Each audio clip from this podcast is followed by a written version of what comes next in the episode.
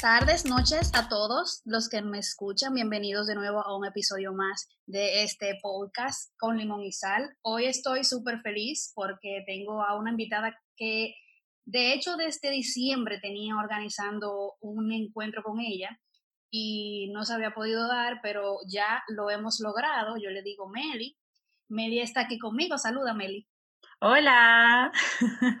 Meli yo la conocí por Instagram, porque ella es una fashionista y como a mí me gusta mucho eso, pues yo le di follow y pues me enteré, de acuerdo a sus, a sus publicaciones, que en el 2018 ella tuvo que dar un cambio drástico a su vida porque fue diagnosticada con trastorno de, personalidad límite, ¿verdad? Sí, correcto. Y pues, como ustedes sabrán, em, la vida le cambió por completo y básicamente yo desde hace mucho quería hablar con ella eh, sobre el tema de la salud mental porque ella le dio un giro a sus redes sociales que me parece muy bueno en estos momentos, de dedicarse a orientar sobre la salud mental, lo importante de sentirse normal dentro de la anormalidad que la sociedad em, eh, trata a las personas con algún tipo de, de, no sé cómo decirme, trastorno. Sí, trastorno o enfermedad mental, puede ser. Mental. Entonces, eh, a raíz de, todos los acontecimientos que están pasando últimamente con el tema de que tenemos que estar en cuarentena,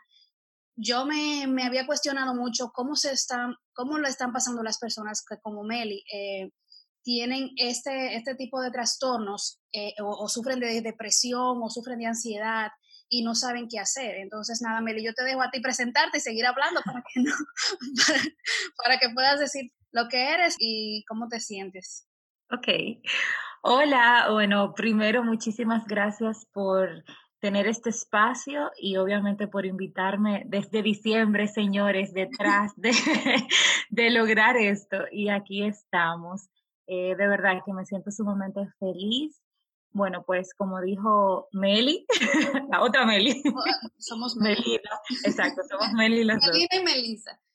Como dijo Melina, eh, sí, en, en, el 2018 yo fui diagnosticada con trastorno límite de la personalidad, que es un tipo de trastorno que para explicarlo y, que ustedes puedan entender más fácilmente, eh, es un trastorno donde la persona que lo padece vive al límite, o sea, no existe un punto medio. Por ejemplo, todo es gris, perdón, es negro o blanco. No existen los colores. Eh, para dar un caso más real, yo o estoy súper, ultra, mega bien con una alegría extrema o tengo una tristeza muy profunda. O sea, yo obviamente voy a hablar de yo. Claro, claro.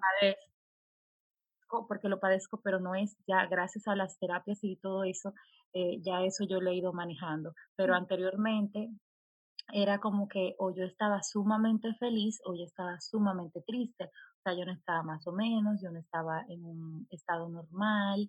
Eh, ¿Qué otra cosa para que puedan entender un poco del trastorno?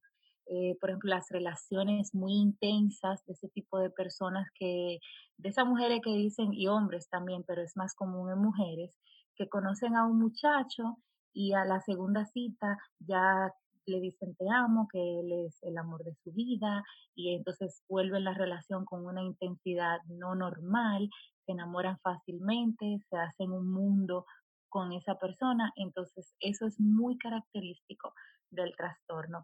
Hay un sinnúmero de características que, que, bueno, que definen este trastorno y realmente es más normal de, lo que parece. O sea, existen muchas personas, creo que es como dos de cada diez personas eh, padecen el trastorno y de 10 personas, 8 son mujeres y 2 son hombres. Por eso es que digo que es más normal en las mujeres.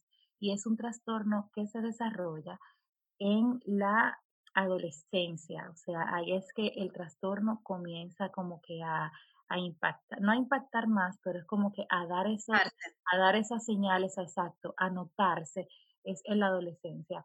Algo muy importante que, que quiero decir, yo no soy terapeuta, o sea, yo no soy psicóloga y es bueno siempre decir esto.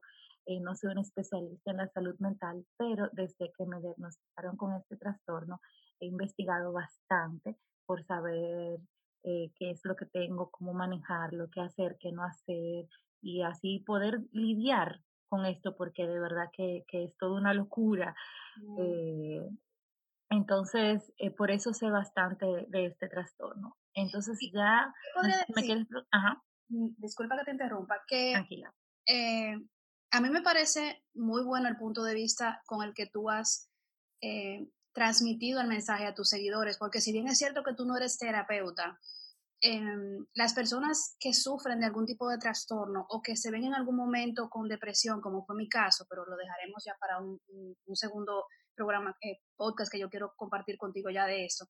Pero el sentir que una persona conocida, en tu caso, que ya tiene un, que tiene una, una, especie de exposición pública sobre todo, el que se exponga y diga que pasa por eso, que explique cómo, cómo vivir la vida con sus altas y bajas, es súper bueno, porque al final es la realidad, o sea, lo que tú vives, el día que te sientes, ma- te sientes mal lo compartes, el día que te sientes bien lo compartes, es la realidad, o sea, es como la otra persona se siente y quizás nunca supo cómo explicarlo y gracias a tus publicaciones, pues tiene una ventanita o una manera como de, de, de, de poder manejarse y ver cómo buscar ayuda en el caso de que no la tenga. Sí, eh, realmente uno de mis objetivos en redes sociales es este, o sea, mostrarle a la gente cómo es la vida realmente. Eh, llegó un momento en el que yo me enojé con Instagram, sobre todo, que es la red social que más uso, y, y yo decía, aquí todo el mundo quiere postear una vida perfecta y yo sé que la vida no es así. Incluso tenía casos de personas cercanas a mí que me decían, mira, la estoy pasando muy mal, me siento depresiva, etcétera. Y a los cinco minutos yo veía que posteaba una foto diciendo lo feliz que era la vida. Entonces eso wow, empezó como a enojarme y yo decía, ¿por qué la gente es tan hipócrita? ¿Por qué tú quieres venderle al mundo que tú estás súper bien cuando, cuando no. O sea, al mundo le gusta que tú te muestres humana. Entonces, esa fue una de las razones para yo abrirme y querer compartir todo esto que comparto. Y también porque yo decía, ahí afuera deben haber muchas personas, sobre todo chicas, porque mi Instagram, aunque alguno que otro hombre lo vea, está más dirigido a las mujeres. Yo, yo siempre digo, ahí afuera hay mujeres que necesitan de mí, o sea, que están pasando por una situación parecida a la mía y yo soy como esa, quizás esa luz de esperanza o quizás ya yo he pasado por ahí y pueda, pueda darle como un alivio a su carga. Entonces eso fue lo que más me animó a querer compartir y de verdad que yo me he quedado sorprendida con la cantidad de chicas que me han escrito, que me dicen, o sea, que me hablan de eso. Sobre todo, no, lo mejor fue, y esto me pasó hace como una, como un mes, una chica me escribió y me dijo, mira, yo estoy muy eh, enojada, tengo muchos cambios de humor, y yo le dije, ven, vamos a hacer un test, de esos test de internet, y yo busqué uno que tuviera que ver con el trastorno que yo padezco. Y cuando llegamos al resultado, la chica tiene trastorno límite de la personalidad y fue a, a la terapeuta y también le dijo, tú tienes algo con la personalidad. Y yo me sentí, dije, wow, o sea, pues, me sentí tan bien porque como ya hasta yo puedo identificar hablando con una persona que no sabe que padece el trastorno, obvio, yo no soy una, una especialista, pero sí por lo menos le digo, ve, ve a un terapeuta, o sea, tú necesitas de una ayuda profesional. eh, y también saber que ella puede contar conmigo para ver cómo puede lidiar con todo esto. Claro, es muy importante. Y de hecho, como yo decía, o no sé si lo dije o lo pensé, eh, aquí sobre todo, yo no digo nada más en República Dominicana, yo diría que es un tema mundial, pero se ve más en Latinoamérica, de que las personas tienen miedo de hablar de la salud mental. En mi caso particular, cuando yo pasé por mi pequeño y oscuro periodo de depresión, que fue muy fuerte, me dieron ansiedad, me- yo tuve que tomar de- antidepresivos, eh, muchos de mi- de mis amigos no lo tomaban en serio, porque como yo soy una persona súper positiva, súper alegre, yo no sabía, o sea, cuando yo les decía, yo me siento mal, yo siento que tengo algo que no es normal, esta tristeza no es normal, estos sentimientos no son normales, yo creo que tengo depresión. Y lo que me decían era, ay, pero eso se te pasa, ponte a pensar positivo, ponte, y, y como que no entendían que de verdad yo estaba pidiendo ayuda porque no sabía qué hacer y estaba al límite.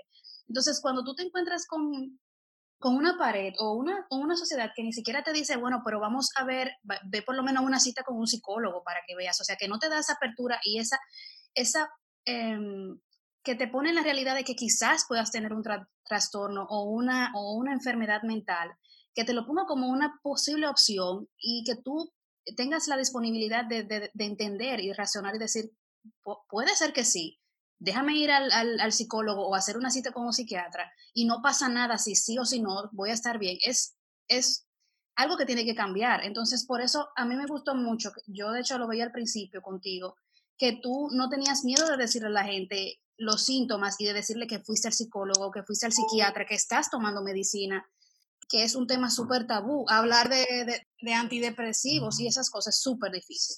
Eh, mira, con relación a lo que tú dices, tienes toda la razón. Eh, yo creo que las personas no logran entender el tema de salud mental porque es algo que no se ve y es como más difícil. O sea, es más difícil de creer. Si tú tienes una, una o sea, se te rompió un codo, tú estás viendo, no es que, lo, no es que ves la, la fractura, que eso, pero, o sea, a simple vista, pero es algo físico, es algo que se siente.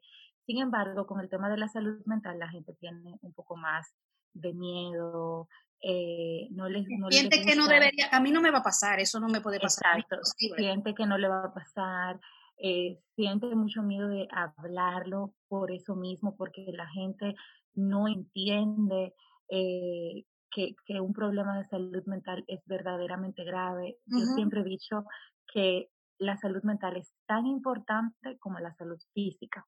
Y así como uno cuida su salud física, también hay que cuidar su salud mental. Entonces, es sumamente importante. Yo aprendí cuando me diagnosticaron el TLP que no, o sea, ahí fue que yo dije, ¿quiénes son mis verdaderos amigos? Mis verdaderos amigos son a los que yo les puedo contar esto y yo sé que me van a apoyar. Los que simplemente empezaron, ay, no, eso es mentira, deja de creer en esas cosas, no sé qué. Entonces a esas personas, lamentablemente, yo las saqué de mi vida porque es lo que yo digo, esto ya es parte de mí. O sea, e, esto, esto hace que muchas cosas de mi comportamiento, aunque a través de la terapia yo he mejorado bastante, pero todavía hay mucho por trabajar.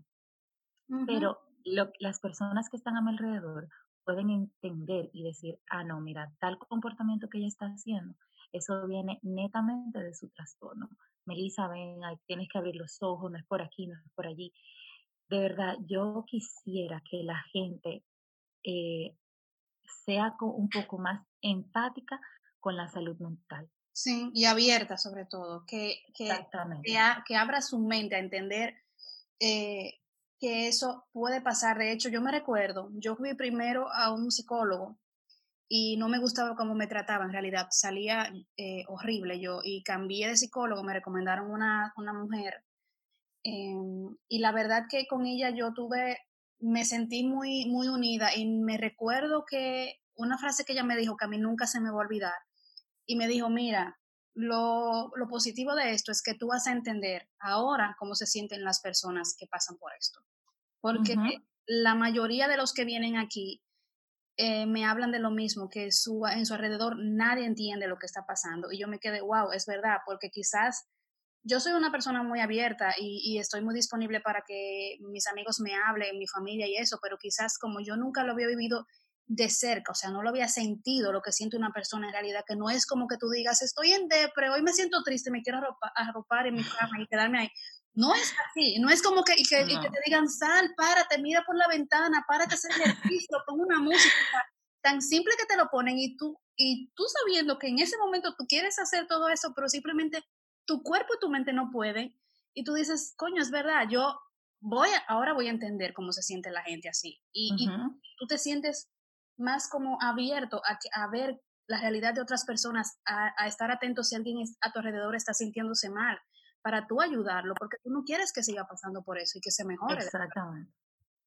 Eso, es, eso es correcto. Eh, yo digo que las personas hacen como esa sensibilización a la salud mental, o padeciéndola o, o teniendo una persona muy, muy cercana que lo padezca. Yo como conozco tanto de mi trastorno, he sensibilizado a por mi, mi familia, mis amigos muy, muy cercanos, para que ellos también puedan entender y que el día que yo tenga una depresión, que me vea súper otra vez sumergida en, ese, en esas aguas negras, como le digo yo. Tan pues, difíciles. sepan, sí, tan difíciles, que sepan que con un vamos tú puedes no es suficiente. O, pongas de tu parte, que tú no estás poniendo demasiado. Exacto. Que te falta. Entonces, e, ellos ya entienden porque yo me he encargado de sensibilizarlos para que ellos puedan entender pero no todo el mundo, no todo el mundo ni cuenta con la capacidad, ni con la paciencia, ni de sensibilizar a la gente que está cerca de él. Mira, y tú tocaste un tema muy, muy importante. Yo también tenía amigos muy cercanos, muy cercanos, a los que, por ser un tema delicado, eh, yo no, le, no se los decía a todo el mundo, sino a un grupo muy íntimo para poder, para poder sanar yo y poder pasar mi proceso sin tener que dar muchas explicaciones. Y de verdad, ya hay personas que no están en mi vida porque no supieron entender, o sea, el, el constante yo escribir y decir, hoy me siento mal, hoy me siento triste, ya llegó un momento que la persona decía, mierda, me tienes harta, esta tipa vieja, ya yo te dije, o sea, no me decía que estaba harta, pero me decía, ay, mana, pero ya yo te dije, párate de la cama, pon de tu parte, si tú no pones de tu parte, no puedes, entonces, o la actitud de tú, tú esperar que alguien estuviera ahí para ti en ese momento, yo quiero hablar, yo quiero quiero desahogarme y esa persona simplemente no te ponía caso, no te ponía atención porque pensaba que tú estabas haciendo una pataleta o un drama de muchacho. Y yo me sentí completamente sola y como que ahí me di cuenta que realmente la amistad iba más allá de tú tener a alguien con el que sentarte a comerte un helado o contarte los problemas que tú tienes con tu pareja o con tu familia, sino que en el momento difícil, difícil de lidiar, que esa persona entienda, o por lo menos que, aunque no lo entienda, diga, bueno, yo voy a estar aquí para ti y poder ayudarte a pasar el proceso y, no sentirte sola. Entonces, en, yo sí también perdí amigos por eso, porque realmente no, nadie, o sea, no, todo, no nadie, pero eh, fue chocante, en verdad, ver personas muy cercanas a las que uno consideraba mejores amigos y eso, pasar, o sea, ver el cambio que hacían en ti que no, y que no siquiera, o sea, pasaban de ti. Como que ya me tiene cansada, yo con mi vida tengo lo suficiente y yo no estoy para eso. Mira, a mí me pasa que yo tengo una amiga y dije, tengo que mantenerla porque de verdad le tengo mucho aprecio, pero es de las personas que me desespera un poco porque ella todavía no termina de entender que el trastorno es algo que yo tengo, no que yo me lo he inventado, eh, que, que, cuando yo me siento deprimida, no con un tú puedes, tú lo has hecho antes, yo lo voy a lograr. Entonces, eh, cuando yo estoy en esos momentos que ella me escribe como para hacer un cash up o ¿cómo estás? No sé qué. Y yo le digo, mira, estoy súper mal. Entonces ella viene como con su cheer, como con su ánimo de, es, o sea, y para mí esto no es lo que yo necesito, yo necesito otra cosa ahora mismo. Entonces yo con ella inclusive he, he, aprendido a no compartirle cuando yo estoy en esos momentos de down, porque yo sé que de ella no voy a recibir lo que yo necesito en ese momento. Eh, aunque sea mi amiga y, la estimo bastante. Sin embargo, a mí me pasa que mi mejor amiga también fue diagnosticada con trastorno límite de personalidad. Entonces, eh, es algo, voy a decir que hasta me da un poco de felicidad porque tener una persona tan de cerca que también haya sido diagnosticada con lo mismo que tú, se siente bien porque no hay nadie más que ella que me pueda entender. O sea, no, nosotras nos reímos de esto, nos mandamos memes de, cosas del trastorno, o sea, ya lo vemos incluso con un lado jocoso, porque es algo que tenemos y lo hemos aprendido a aceptar. Y bueno, aquí estamos, porque creo que no podemos hacer nada. En el caso de nosotras, eh, el trastorno límite de la personalidad no, no se cura, a menos que Dios haga un milagro, pero, pero no existe tratamiento médico que pueda curarlo. Sí hay, eh, o sea, yo puedo vivir sin la medicación, pero con terapia continuamente, hasta poder como que mi, mi cabeza, mi mente desarrolle eh, la capacidad psicológica de lidiar con, con, esos momentos donde el trastorno como que quiere acaparar. Eh, eso sí se puede, pero de que se no se quita, o sea, eso va a ser forever and ever. Y una cosa, Melissa, ¿cómo tú, con todo este proceso del tema, yo me imagino que tú sigues eh, teniendo terapia aún con cuarentena, o cómo te haces para, en este momento que, que, es tan limitante el salir o el, o el que tú mismo tienes ansiedad de salir o, o el miedo de que se te pegue el bendito virus ese, ¿cómo tú estás manejando eh, tu tratamiento y, manteniéndote en la sanidad mental para por lo menos que la situación no te afecte más de lo que podría afectar a una persona normal? Eh, bueno, esto ha sido todo un proceso. Yo justamente la semana antes de que en mi trabajo me mandaran para la casa, no, la misma semana de que en mi trabajo me mandaran para la casa, eh, yo tenía terapia con mi doctor, pero como ya había muchos temas del, del virus y demás, yo preferí cancelar la terapia. Y desde hace, uf, desde el 10 de febrero, que lo vi justamente ahí en el calendario, yo no he vuelto a hablar con el doctor.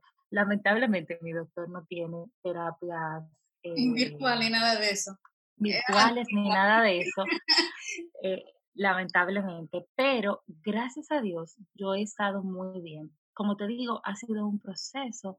Por ejemplo, yo me acuerdo que el segundo día de mi, de mi cuarentena, yo me puse a llorar porque yo me sentí como que sola, me sentí que eh, preocupada, que si mi familia se enferma, que si yo me enfermo, que esto va a ser una locura, pero yo lo que hago es en esos momentos que me dan como la desesperación o la ansiedad, hablo con alguien. Y en ese momento llamé a alguien y me calmé. Entonces ya hay como una persona que me ponga los pies en la tierra porque eh, es como dicen, la ansiedad es exceso de futuro. O sea, uno quiere adelantarse a lo que no ha pasado todavía. Y como yo no tengo eh, trastorno de ansiedad, pero sí el TLP tiene ansiedad moderada, pues yo la puedo controlar. Eh, y después de eso sí he tenido mis momentitos como que se me mete una pequeña desesperación, como, ay, ya quiero salir. Pero luego recuerdo que por mi bien y por el bien de todos, lo mejor es quedarme en casa. Cosas que yo he hecho para como contrarrestar los efectos de la ansiedad, depresión, como y cuidarme mentalmente. Eh, mira, retomé los ejercicios físicos, porque ahora que uno tiene tanto tiempo de estar en casa, es bueno también estar en movimiento, no quedarse ahí eh, haciendo nada todo el día.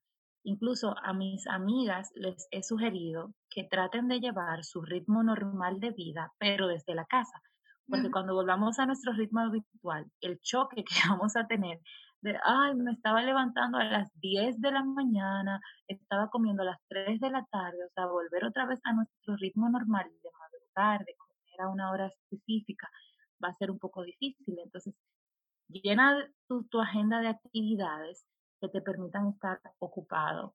Eh, también, también estoy leyendo, o sea, yo empecé un libro en estos días y lo voy leyendo ahí poco a poco, sin prisa. Eh, Netflix ha sido mi aliado también, pero ojo, no tengo un exceso de televisión, porque también yo siento que la televisión hace que uno como que se vuelva un holgazán y que y, sí, de verdad, o sea, te da como un vicio. Es verdad. Entonces, entonces tú te quedas ahí y te das cuenta que tú perdiste todo tu día haciendo nada, haciendo nada. Entonces, hay, hay cosas más productivas por hacer. Otra de las cosas que también he hecho, y esta se lleva la número uno, limitar mi acceso a noticias. o sea, difícil. sí, es difícil, pero es la número uno y es la que más he cumplido como que a cabalidad, porque me he dado cuenta que no solamente por los noticieros, o sea, ver un canal de noticia o entrar a Instagram y ver una página de noticia, sino que por todos lados estamos bombardeados de información no real, real. Entonces, en todos esos grupos que hay de todo tipo de gente que te mandan que ahora China dijo que se va a armar la tercera guerra mundial, o sea, ya eso hace que uno comience a desarrollar una ansiedad terrible. Ay, imagínate si va a ser la tercera guerra, ¿qué va a pasar conmigo y mi trabajo y la gente? Se va a morir y mi familia. Entonces, ya eso le, desarrolla una ansiedad a cualquiera. Entonces, también yo he sido muy cuidadosa con la gente que yo sigo en Instagram. O sea, que, compartan cosas que sean para mi bienestar. Y esto no lo hago desde ahora de, de la pandemia, sino desde que yo retomé Instagram otra vez lo hice con este objetivo. Solamente sigo cuentas de personas que yo sé que aporten cosas que no me van a sacar de mi estabilidad. Gente, o sea, y, y de verdad lo tengo que decir, todas estas fashion bloggers que ponen sus posts de compras súper caras que yo de verdad no puedo comprar y de viajes por todo lo alto, eh, en hoteles súper caros y lujosos. Entonces, ese tipo de cuenta yo decidí no seguirlas. Gentes más realistas, eh, más humanas, eso es lo que yo sigo. Entonces, en estos días, de verdad que también lo recomiendo porque es algo sanador, de verdad. Tú sabes que también yo mi primer episodio de, de, vuelta al podcast que hice la semana pasada, yo, yo daba unas recomendaciones para las personas que, que, no podían estar quietas, o sea, que como yo, por ejemplo, que pasarme el día entero haciendo nada me mata. Y entre las recomendaciones yo hablaba mucho eso del no quedarte acostado, de no quedarte viendo Netflix todo el tiempo. Por ejemplo, yo en mi caso me he dado a la tarea de dejar el Netflix para de último, o sea, a las nueve de la noche, ya cuando no tengo nada que hacer, me pongo a ver Igual que yo. y sé como que me voy a acostar con eso. Pero si en el día me quedo viendo televisión, yo busco en YouTube algún tipo de documental, eh, algún tipo de, de, información o de, o, de o de datos, de detalles que me vayan a, sumar algo en mi vida o trato de ver un curso. Pero eso que tú decías de las redes sociales, tú sabes que yo me he dado cuenta que con, el tema de la cuarentena se ha romantizado el tema de quedarte en la casa. Y eso también, yo no sé si a ti te pasa, bueno, tú has bloqueado mucha, muchos tipos de cuentas así, pero como que desde el punto de vista de cómo comparten los posts muchas de, de, no solamente de las fashion bloggers, sino muchas personas de las que, de las que viven bien, vamos a decirlo así, de que la vida, o sea, pasarte el día es súper fácil, o sea, como que tu día es, mi amor, o sea, como el sol de la mañana, que simplemente se levantan y que no sé qué, y que, y tú sientes la presión de que, coño, si yo me quiero quedar hoy acostada, porque me quiero quedar. Yo me siento también con la presión de que yo tengo que ponerme o a cocinar, o me tengo que poner a hacer un tutorial de maquillaje, o tengo que mostrar que yo estoy haciendo ejercicio. Tengo, es como que tú, la competencia ahora está en que quién vive mejor la cuarentena. Cuando fuera de eso, la realidad es que para muchas personas, eh, el estar trancado y sobre todo por qué tú estás trancado es horrible. O sea, no es, no es que ellos tienen que dejar de postear porque el otro se siente mal. Pero yo siento que es, no es, en muchos de los casos, que no es real lo que comparten, sino como que quieren mantener el, el tema de la vida perfecta y no te quieren mostrar el, el, día que se sienten mal, que se sienten con ansiedad, que no saben qué va a pasar con su vida, que salieron y, pasaron por el supermercado y vieron ese tumulto de gente y, ay Dios mío, yo no sé qué va a pasar con el mundo. O sea, no comparten eso. Lo que comparten es como que, bueno, estamos chilling y al final cuando tú te sientes mal, que a mí me ha pasado, le ha pasado a personas que sigo, eh, eh, amigos cercanos que dicen, conchale, yo no lo estoy pasando bien, para mí esto es horrible. Yo no, yo entonces me siento peor porque veo que yo soy quizá el único que me lo estoy pasando mal. Sí, es, eso es correcto. Eh, sobre todo me gustó mucho que tú mencionaste que hay personas que, que no la están pasando mal y que hay otro grupo que está poniendo lo buenísimo que es, sí, o sea,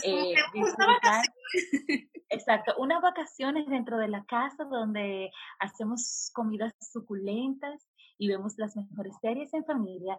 Eh, yo lo sé y, no, lo he visto poco por el tema de que no soy consumidora de ese tipo de cuentas, pero por eso es que yo digo que hay que tener mucho cuidado con las personas a quien uno sigue. Porque, por ejemplo, yo sigo una, una bueno, una beauty blogger o una, de, una todóloga blogger, porque ya hace de todo un poco, que, que está compartiendo muchas cosas buenas de, de, este día, pero como yo le tengo como un cariño, ¿verdad?, de follower, yo, lo, yo en lugar de verlo como, ay, esta se está dando la buena vida, lo veo como, qué chévere que su familia está tomando este tiempo para compartir, que yo sé que no es algo que pasa habitualmente. Por eso, o sea, yo soy muy cuidadosa con las cuentas que sigo. Y eh, yéndome al, al, punto de esas personas que están solas eh, y de que de verdad la están pasando difícil, mira, algo yo he aprendido con todo el tema del trastorno y todo eso. Suena un poco como con un poco de incoherencia cuando yo digo uno debe de esforzarse, porque cuando tú estás en una depresión, no con un esfuerzo no es suficiente, pero para el que la padece, sí tiene que hacer un esfuerzo. Tú tienes que hacer un esfuerzo por estar bien, por querer salir de ahí. O sea, todo requiere un yo lo voy a lograr. Hasta para tomarte los medicamentos que te, que te pusieron, tú tienes que esforzarte para hacerlo. Entonces, en estos días que son tan críticos, que estamos como pendiendo de un hilo, por así decirlo, es importante que todas las personas que tienen su tema mental, pues que hagan un esfuerzo. A mí me encantaría levantarme y, y prender el televisor y mientras trabajo eh, estar viendo una serie, pero lamentablemente eso baja mi productividad y yo lo que estoy haciendo es que me cambio, o sea, me, me levanto, me baño, me cambio, desayuno y me siento a trabajar vestida. Al principio yo lo empecé a hacer con pijama y me di cuenta que de verdad no, no, no me sentía ni tan animada ni tan productiva. Incluso yo estoy limpiando la casa que yo tenía siglos que no hacía oficio y lo que hago es que en mi hora de almuerzo en lugar de descansar para que no se me vaya la energía, aprovecho un día sí, un día no, limpio la casa, eh, luego vuelvo y me siento, trabajo, al final termino con el ejercicio, o sea, me mantengo mi día como súper activa y al final, como tú dijiste, dejo Netflix para lo último, o sea, que ya me quede y después me, me acuesto.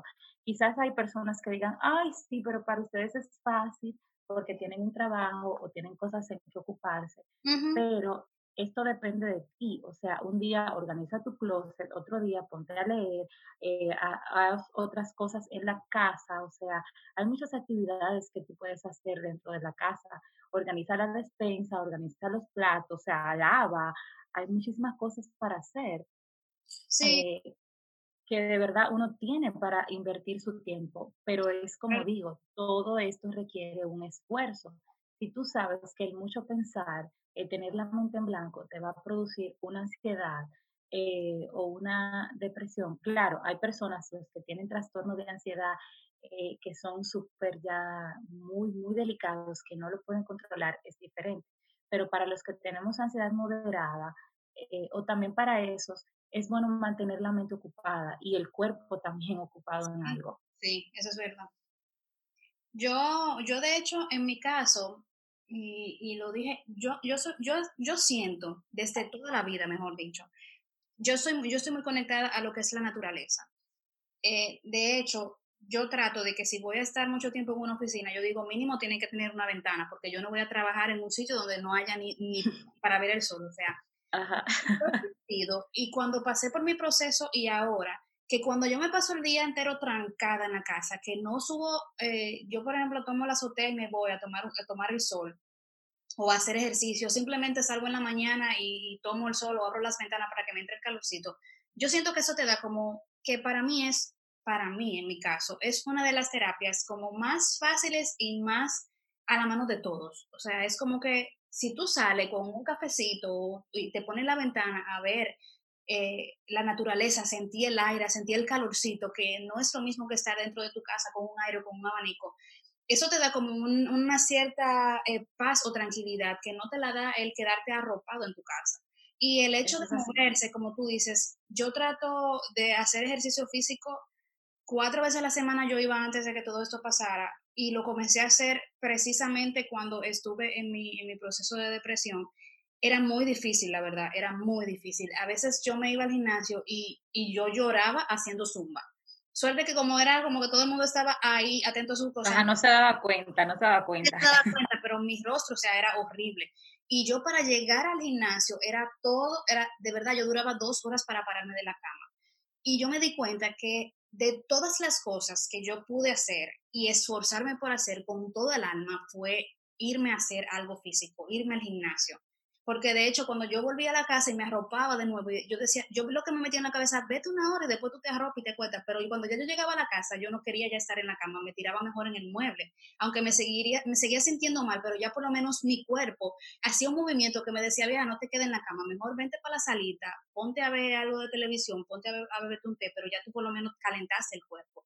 Y a medida que fue pasando el tiempo, con la intensidad de los ejercicios, con, el, con la constancia, la verdad que mi, mi cambio fue casi de un 100. Obviamente, en mi caso, yo no tengo un trastorno eh, específico que, haya desarrollado, sino que mi depresión o fue por un medicamento o fue por un eh, proceso que pasé muy difícil de, mucho estrés en el trabajo, o sea, al final no se determinó, pero fue ocasional. Duró tres meses y gracias a Dios yo pude salir de eso. Sin embargo, cuando yo siento, por ejemplo, en estos días que yo siento que yo tengo ese bajón, eh, yo lo que hago es que me paro de la cama y, me pongo a subir escalera y bajarla, me pongo a ver solo, o sea, yo trato de mover el cuerpo porque yo siento que eso es lo que mejor me ha ayudado a, sobrepasar todo y a sentirme bien, la verdad, porque no es fácil, o sea, y yo sí puedo decir que por lo menos ahora eh, no me ha pasado, pero volviendo a mi, a mi tiempo y, y, empatizando con personas que quizás le están pasando igual ahora, cuando yo me veía en mi punto más negro, no había manera humana de que yo pudiera sentir el ánimo de salir adelante.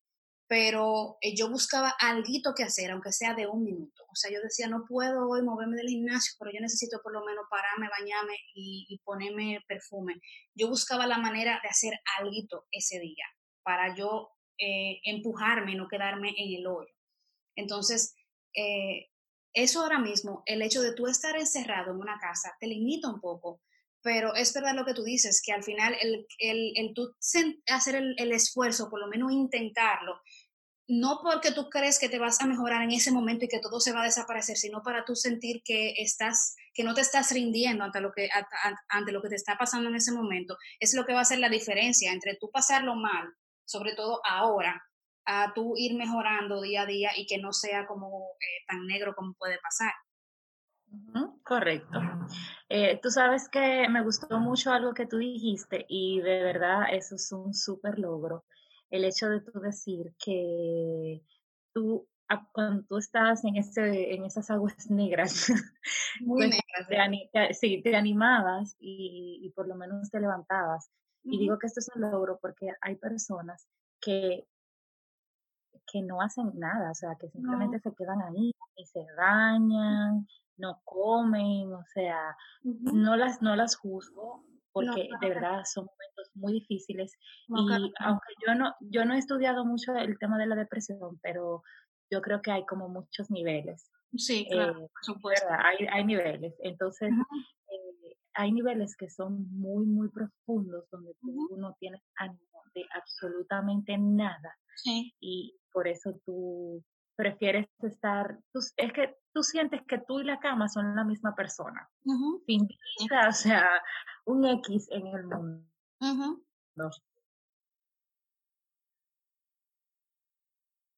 Aló. Ajá. se, fue, se fue el internet. Ahora tú te quedaste un X en el mundo. Ajá, un X. No, ya, ya, eso era.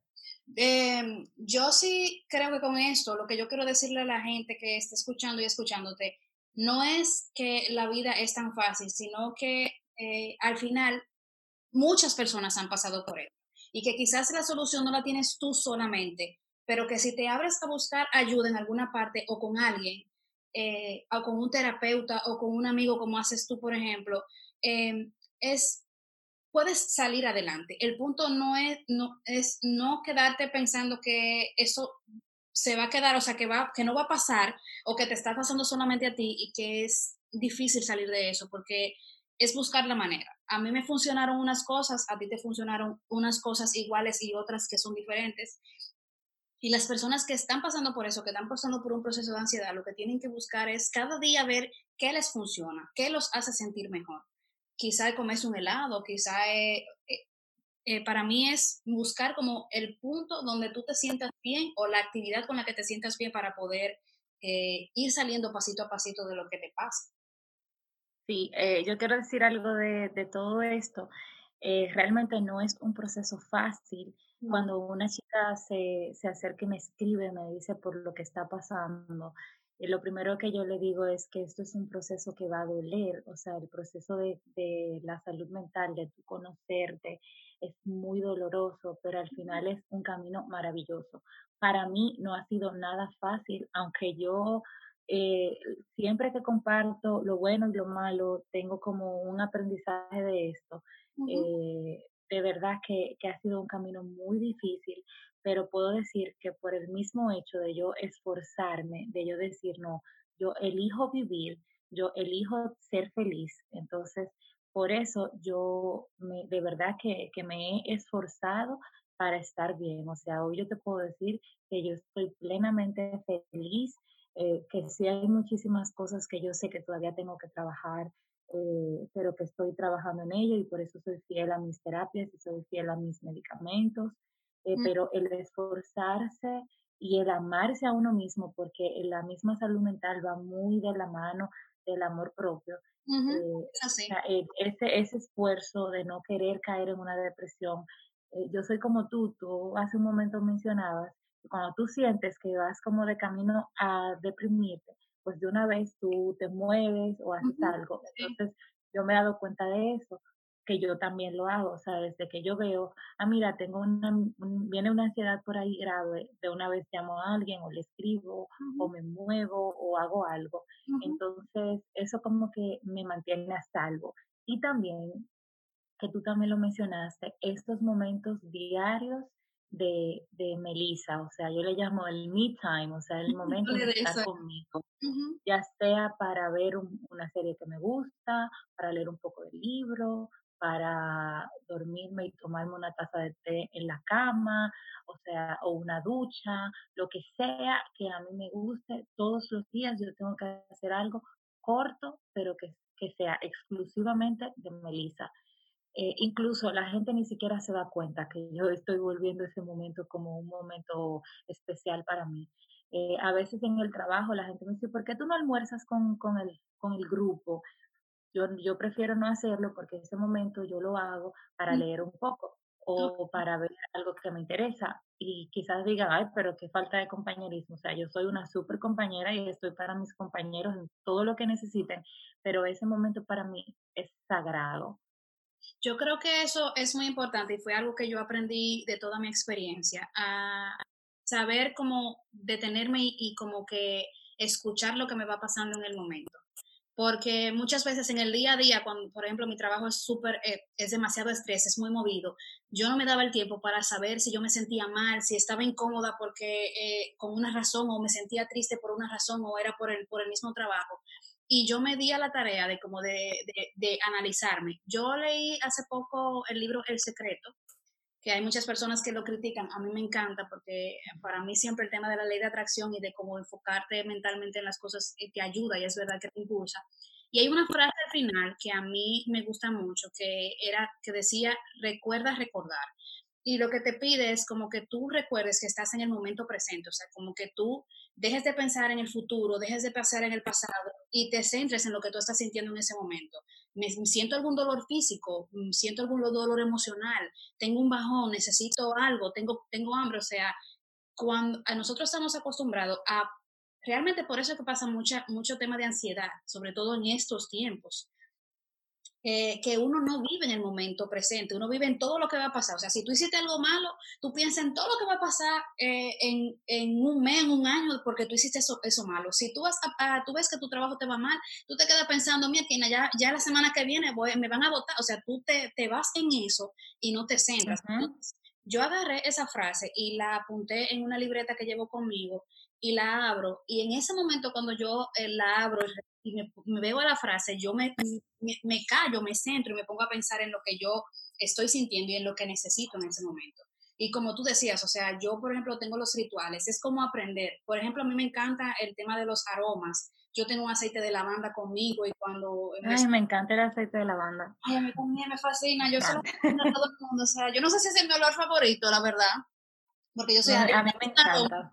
Pero para dormir y para acostarme, como para apagarme en la mañana, eh, o en la noche, mejor dicho, yo me he dado cuenta que para mí ponerme un aroma o prender una vela, así mismo como tú ponerme un tecito caliente, es como que eh, los pasos que me ayudan como a sentirme mejor. Entonces, yo creo que eso que tú mencionaste también, o sea, que el, el truco está en buscar como rituales, pequeños rituales que tú puedas hacer cuando tú sientas que tú estás entrando al, al, a, la, a, la, puerta negra o cuando la ansiedad te va a comer o cuando, o cuando tú sientes que te va a dar un bajón muy, muy fuerte que no, que no vas a poder salir de eso. Y lo más importante sobre todo es que no necesariamente tú tienes que haber pasado por un periodo de depresión o tener un trastorno para tú sentirte mal. O sea, eso le puede pasar a cualquiera en cualquier momento. Claro, claro. Es una situación y no es que tampoco te va a seguir pasando, sino que por todas las vueltas que da la vida, por todas las cosas que, pasan en la vida, sobre todo, por ejemplo, ahora, yo he visto muchísima gente que en mi vida han mencionado que tienen ansiedad, que tienen ataques reales de ansiedad y que son puntuales, o sea, le pasó en ese momento, pero es importante saber y entender que eso pasó y tratar de entender por qué te pasó, para que en otra situación similar no te vuelva a pasar y tú sepas cómo manejarlo sin que te afecte mentalmente. Eso es correcto. Tienes toda la razón en lo que acabas de decir. Melissa, entonces, em, ¿cuáles son, hablando yo de rituales, que eso te iba a preguntar y se me olvidó, ¿cuál, ¿cuál tú crees que ha sido como el ritual que más, o el paso que tú, que tú más has dado, que te ha funcionado en todo lo que tú tienes en todos estos años, que tú dices, eso es lo que a mí más me funciona cuando yo eh, siento que me va a dar un bajón? Eh, bueno, Primero, yo creo que yo tengo que resaltar algo. Cuando a mí me diagnosticaron el trastorno en el 2018, yo como que, ok, yo tengo esto, hubo una etapa como de aceptación. Yo creo que aquí yo hice un duelo, con el trastorno yo hice un duelo. Eh, yo tuve una etapa de aceptación, eh, pero no fue una aceptación real. Luego dije, no, yo voy a estar bien y dejé la, la medicación, las terapias, eh, y luego como que he tenido una nueva etapa que viene de diciembre del año pasado para acá. Entonces, en esta nueva etapa es que yo he empezado a hacer esos rituales, a cuidarme verdaderamente, a que cuando yo veo que viene una mini crisis de ansiedad, yo le digo mini crisis porque yo no dejo que, sea algo muy, muy grande. Yo de verdad, yo creo que, mira, lo que a mí me ha funcionado eh, en todo esto, para todos los casos, sea depresión, ansiedad o lo que sea, es tener a mi familia y tener a mis amigas eh, que están ahí en todo momento. O sea, cuando yo me siento mal, yo de una vez me siento mal, o sea, llamo o, o, escribo y de una vez, tú quieres que te llame, tú quieres que hagamos una videollamada, tú quieres que nos veamos, igual mi familia, como que ven, vamos a hacer algo, o sea, como que ellos son el soporte que no permiten que yo deje que me deje caer en este momento. Y obviamente para mí es sumamente importante eh, Dios. Sí. O sea, eh, Dios es mi centro, Dios es mi fortaleza. Eh, y obviamente cuando yo incluso me he caído, que he tenido depresión, esas depresiones han sido con Dios. O sea, no es que esto ha sido del enemigo que me está permitiendo esta depresión, como piensa mucha gente. Yo, yo no soy de mm. las que piensa así. Yo pienso, Señor, o sea, eh, yo estoy en un momento de oscuridad, pero yo sé que tú estás aquí conmigo en esta oscuridad y yo necesito que tú me saques de aquí. O sea, eso y mi, mi núcleo eh, familiar y, amistad son los que me han permitido, que de verdad, y es como mi ritual para yo estar bien. Mira, eso es muy importante. Yo también creo que aunque estemos en distanciamiento social, es muy bueno, aunque sea contar con una sola persona que con la que tú le puedas decir, yo quiero hablar o vamos a hablar disparates simplemente para que, tú te puedas desconectar. Eh, Melissa. Eso, es esencial, de verdad. Sí, muy, muy importante. Yo creo que ya hemos hablado mucho. Tú y yo vamos a tener que hacer. ¡Qué tristeza! vamos, a vamos a tener que hacer una segunda parte, porque yo creo que el tema, de la vida. el tema, como yo te había comentado en diciembre, yo quería hacer con Melissa un, un, un programa que se entienda eh, cuáles son los pasos, sobre todo, que hay que dar cuando tú te sientes que, tienes un trastorno o, una, o, sientes que tienes una depresión. Pero yo creo que todo, todo lo que es el proceso en sí eh, lo podemos hablar en otro, en, otro, en otro programa, en otro episodio y, darle tiempo, pues, a que la gente eh, se, se, vaya conectando, escuchando y pueda, hacer, y pueda eh, entender que eso es algo que, se, que puede pasar y que, y que, y que tenga empatía y, o apertura de, de, saber que hay, que hay solución para ese problema, que no es como que se te va a acabar la vida. Entonces, no están solos, no están solos, por favor. Entonces, espera, eso iba a decir eh, a mí me gusta mucho cómo maneja Meli en su Instagram el tema de, del trastorno y me gustan mucho los consejos que da y sobre todo el apoyo a su comunidad. Así que si ustedes, los que me están escuchando, se sienten eh, que necesitan un apoyo, yo creo que la mejor persona con la que ustedes pueden hablar es con Meli. Yo, Muchas eh, gracias. Su Instagram, Meli, ¿cuál es tu Instagram? Meli, ¿qué? Meli, rayita abajo, Matos. Entonces ustedes la encuentran ahí y le pueden escribir y, y, decirle cómo se sienten, que de verdad ella, aunque no es terapeuta, eh, yo creo que puede ser una amiga para todos. Em, los que se sientan que no, que, no, que no saben qué hacer en un momento, sobre todo ahora que se sienten con, con ansiedad o que sienten que, que, todo esto les va a acabar la vida y que no tienen control de lo que les pasa mental y emocionalmente.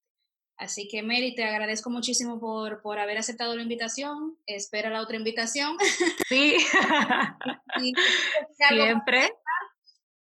Eh, sí, claro, eh, dos cosas. Primero, como le dije, que no están solos y que si te sientes en estos días como que estás en un momento de, de ansiedad o una desesperación o una depresión o algo por el estilo, me puedes escribir que de verdad yo entiendo. A mí, me, yo tengo gente que me dice, Meli, ahora mismo estoy en un ataque de pánico y bueno, le buscamos ahí la vuelta de cómo salir de eso y, y que eso que te pasa a ti no te pasa solamente a ti. Habemos muchas personas que hemos pasado por ahí. Entonces yo creo que es como yo digo, yo, yo soy como esa amiga o esa luz que hace que ese tipo, o sea, las personas que no entienden este camino lo puedan entender un poquito más y que sea el camino menos doloroso. Así que me pueden escribir cuando quieran. Yo creo que se necesitan más personas así como tú en las redes, así que que tú lo estés haciendo para mí y yo te lo he dicho y te lo digo, te lo digo de nuevo aquí en público que admiro mucho el trabajo que estás haciendo y la exposición que hiciste de cambiar tu, tu moda, aunque no la dejas de hacer, por eh, darle un poco de valor a esas personas que realmente, sobre todo a, a los jóvenes, que no entienden y, les, da, les da miedo y vergüenza sentirse mal emocionalmente. Amén, así es. Muchas gracias. Pues nada, entonces ya este es el fin de, de este episodio. Ustedes a mí me pueden seguir en, en, Limón y Sal Podcast por Instagram. Si me quieren escribir, si quieren que yo toque un tema en específico, pues ya ustedes saben que estoy ahí. Y pues nos escuchamos en la próxima. Hasta luego. Chao.